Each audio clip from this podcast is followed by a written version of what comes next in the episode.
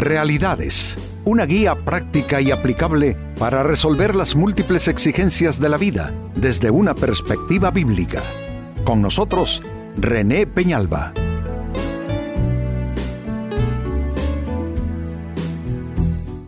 Amigos de Realidades, eh, sean todos bienvenidos. Para esta ocasión nuestro tema, no te esfuerces más de la cuenta. Sucede que es tanta la necesidad, eh, son tantas las dificultades para alcanzar nuestras metas, nuestros sueños de vida, que a veces terminamos eh, rompiéndonos y amenazando cosas vitales en aras de obtener eso que estamos buscando y que por supuesto es tan necesario en nuestras vidas.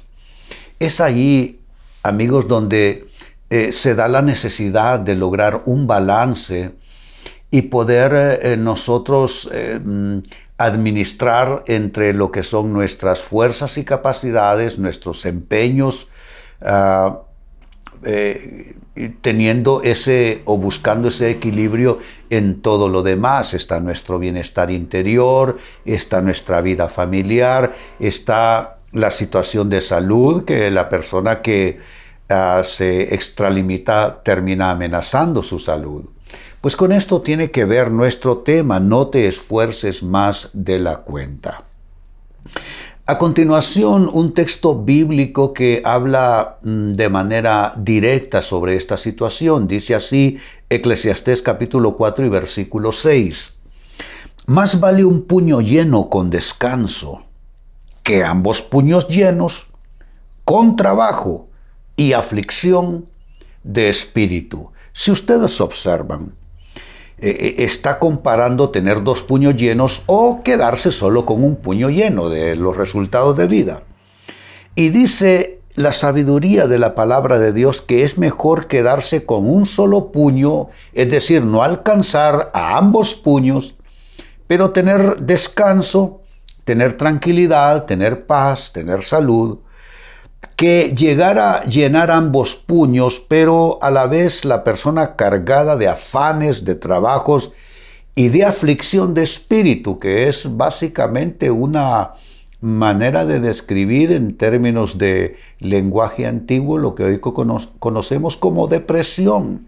¿Cuántas personas exitosas padecen de depresión? Demasiadas, diría yo, porque es que los éxitos no compensan todo lo demás. Eh, perder uno su paz, perder uno su tranquilidad, vivir eh, entre enojos y frustraciones, eh, arriesgar la vida familiar, arriesgar la salud, no tiene, no tiene comparación. Es que eso es básicamente arruinarse uno la vida por tratar de conseguirse uno la vida. Lo leo de nuevo, ¿eh? Eclesiastes 4:6. Más vale un puño lleno con descanso que ambos puños llenos con trabajo y aflicción de espíritu. ¿Cómo evitar eso, amigos? ¿Cómo evitar esforzarte más de la cuenta? Exactamente qué puedes hacer para no pasar el límite y terminar afectando otras cosas que a la postre son más valiosas porque amigos, las cosas más valiosas en la vida no se compran con dinero. Tratando de obtener autos, eh, eh, propiedades, eh, alcanzar estilos de vida, etc., amenazamos aquello que no tiene precio. Entonces, ¿cómo evitar esforzarte más de la cuenta y terminar dañando cosas vitales en tu vida? Atención a lo siguiente. Primera respuesta, pon límite a tus ambiciones poner límite a la ambición. Ambicionar, todos ambicionamos porque ya el que no eh, tiene alguna clase de ambición, no sé, será que se murió hace tiempo, o al menos se murió por dentro. Porque normalmente los humanos aspiramos a algo más. Creo que incluso es un rasgo que viene con nosotros, que es una de las marcas que recibimos de, de esa imagen y semejanza de Dios, que es un Dios eh, creador y que nos puso ese, ese aliento de vida y esa, esa inclinación en nuestro espíritu a crear, a lograr, eh, a buscar, es parte de la naturaleza humana. Pero no significa que eso no se pueda enfermar. Eh, una buena, sana, correcta, balanceada ambición puede tornarse en una ambición enfermiza. ¿Y cómo se sabe que se torna en una ambición enfermiza? Ah, porque la persona comienza a romper con la ética, comienza a romper con los valores, con los principios de vida, arruina relaciones, se vuelve intrigante, se vuelve malicioso, eh, eh, adopta herramientas eh, no válidas para lograr sus cometidos de vida. Se dan cuenta, una sana, correcta y balanceada ambición se puede tornar en una ambición enfermiza. Es ahí donde cada quien, o cada cual, mejor dicho, debe observar todo el, mm, se puede decir, su comportamiento y sus actitudes y preguntarse si está balanceadamente eh, llevado por sus eh, ambiciones de vida, que ambición en realidad ese, se usa más como una palabra con una connotación negativa, pero en realidad una ambición es un deseo por algo. Eh, es decir, que una ambición puede ser sana. se torna en algo negativo, como dije, cuando la persona se transforma en alguien diferente y adopta actitudes y conductas que no son válidas eh, en aras de conseguir lo que quiere. Pero normalmente debemos de tener, pues, ambicionar que nuestros hijos logren eh, eh, culminar con éxito sus estudios, que cada quien, cada cual sueña con su tener su, vivienda o adquirir cosas. Eso es parte normal de la vida. Pero la persona que no se pone límites, esa persona entonces entra en otro plano y esas ambiciones se vuelven en su contra. Por eso el tema este, pon límite a tus ambiciones. Segundo consejo, ¿cómo evitar esforzarte más de la cuenta? Establece prioridades de vida. Y en esto no hay gran pérdida, esto es algo sencillo. Prioridades de vida son Dios, familia, salud, trabajo. Óyelo bien, Dios, familia, salud, trabajo. Y de ahí pues todo lo demás. Algunos eh, incluirían diversión. Ok, incluyamos diversión. Entonces digamos Dios, familia, salud, trabajo, diversión. Establecer prioridades. Todos necesitamos hacer eso. La persona que establece prioridades lo que establece son parámetros, establece marcos de seguridad, marcos de referencia también. Entonces, eh, si todo está, eh, caso contrario, eh, confundido, si todo está mezclado, si todo está enredado, la persona no va a saber cómo distribuir su tiempo, a qué darle sus energías, a qué darle su mayor compromiso y va a estar saltando, enredándose cada vez más en esto, pero cuando las prioridades están claramente definidas, la persona inicia su, su día y ¿qué es lo primero? Dios, sus pensamientos tienen que ser dirigidos hacia el cielo.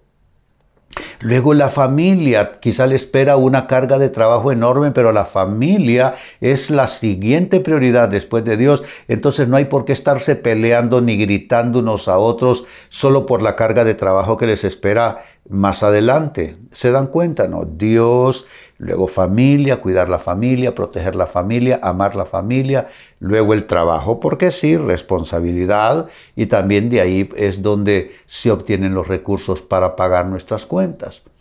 Y así sucesivamente. Entonces, eh, hay que establecer prioridades. Cada persona, conforme su formación, establece sus prioridades. Eso también es válido. Eh, cada individuo va a decidir qué es más importante, qué es menos importante, qué va primero, qué va después, pero sin prioridades claramente establecidas, definidas y respetadas por la persona, creo que sería un desastre lo que viene. Tercera respuesta, ¿cómo evitar esforzarte más de la cuenta? Discierne cuándo pausar para recuperarte. el ser humano en algún sentido es como, como quien lleva una serie de maquinarias por dentro, son los distintos sistemas eh, del organismo de la persona. Y los sistemas se agotan, se cansan, se enferman. Y mucha gente se enferma por abuso de su cuerpo. Abusan tanto de su cuerpo que terminan ellos creando condiciones para la enfermedad. Otros están tan afligidos, tan cargados en su mente que terminan somatizando eh, enfermedades, es decir, pasando ese estado de aflicción mental y se convierten en enfermedades de sus cuerpos. Ah, hay que discernir cuándo uno debe pausar. En la Biblia tenemos un gran ejemplo, se trata de uno de los grandes profetas de Israel, el profeta Elías, que bajo una carga de estrés tan grande y un episodio de persecución por parte de una reina mala, este hombre cayó en ese ciclo de depresión, abusó eh, eh, eh, incluso de su cuerpo, caminó varios días internándose en el desierto, se, se, tiró debajo de un árbol, comenzó a tener sentimientos y pensamientos destructivos. Y bueno, ¿qué fue la respuesta de Dios? Mandó un ángel que lo hiciera pausar. El ángel lo hacía dormir lo despertaba, lo alimentaba con comida saludable, lo volvía a dormir hasta que el profeta se recuperó física, mental y anímicamente. Entonces, ¿qué hay de milagros a milagros, amigos? El milagro de cuidarse uno bien, el milagro que viene, un milagro de recuperación, de fuerzas, de estado de ánimo, simplemente por establecer una pausa y dedicarse uno a cuidarse, a recuperar energías y ánimo perdidos. Es que muchas veces, amigos, nosotros somos nuestro gran adversario, nuestro peor enemigo. Y a veces vivimos como si todavía fuésemos, fuésemos jóvenes. Yo digo, los jóvenes, pues hombre, está bien, ni lo piensan, abusan de, de todo.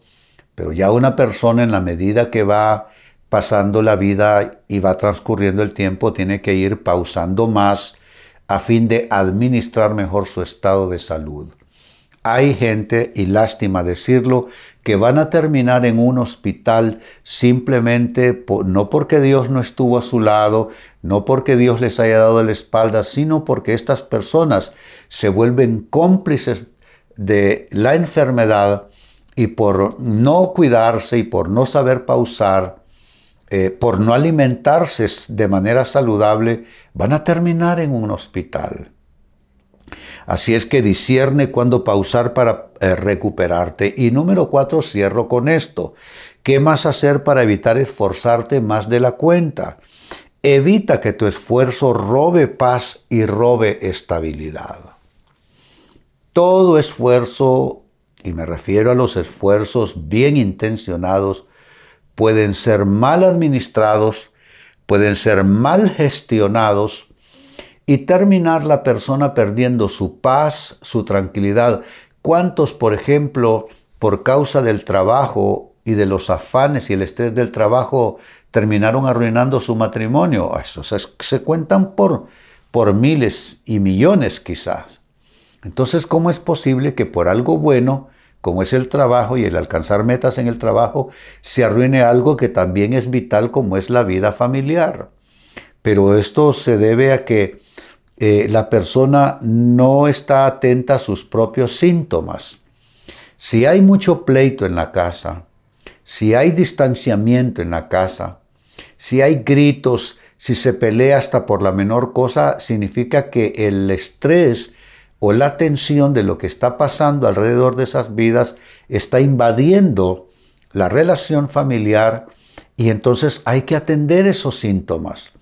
Y hay que hablarlo. ¿De qué se trata? Expresión financiera, expresión laboral. ¿De qué estamos hablando? ¿Qué es lo que nos está creando esta atmósfera pesada, eh, proclive a la discusión aquí en la casa? Pues hombre, este esto tiene que ver con el consejo. Evita que tu esfuerzo de vida te robe la paz y te robe la estabilidad en todo aquello que es vital e importante. Vuelvo al texto bíblico de inicio, el Eclesiastés capítulo 4 y verso 6. Más vale un puño lleno con descanso que ambos puños llenos con trabajo y aflicción de espíritu. Eso no es vida, eso no es bendición, aunque hayan logros alcanzados. Basada en esta escritura, la pregunta fue cómo evitar eso, cómo evitar sí tener trabajo pero a la vez estar afligido en el espíritu, cómo evitar esforzarte más de la cuenta. Los consejos han sido, uno, pon límite a tus ambiciones, Número dos, establece prioridades de vida, Dios, familia, salud, trabajo. Tres, discierne cuándo pausar para recuperarte. Y cuatro, evita que tu esfuerzo robe paz y estabilidad. Amigos, con esto cierro el tema, de igual manera me despido y les recuerdo que nuestro enfoque de hoy ha sido titulado No te esfuerces más de la cuenta hemos presentado Realidades con René Peñalba. Puede escuchar y descargar este u otro programa en renépenalba.net.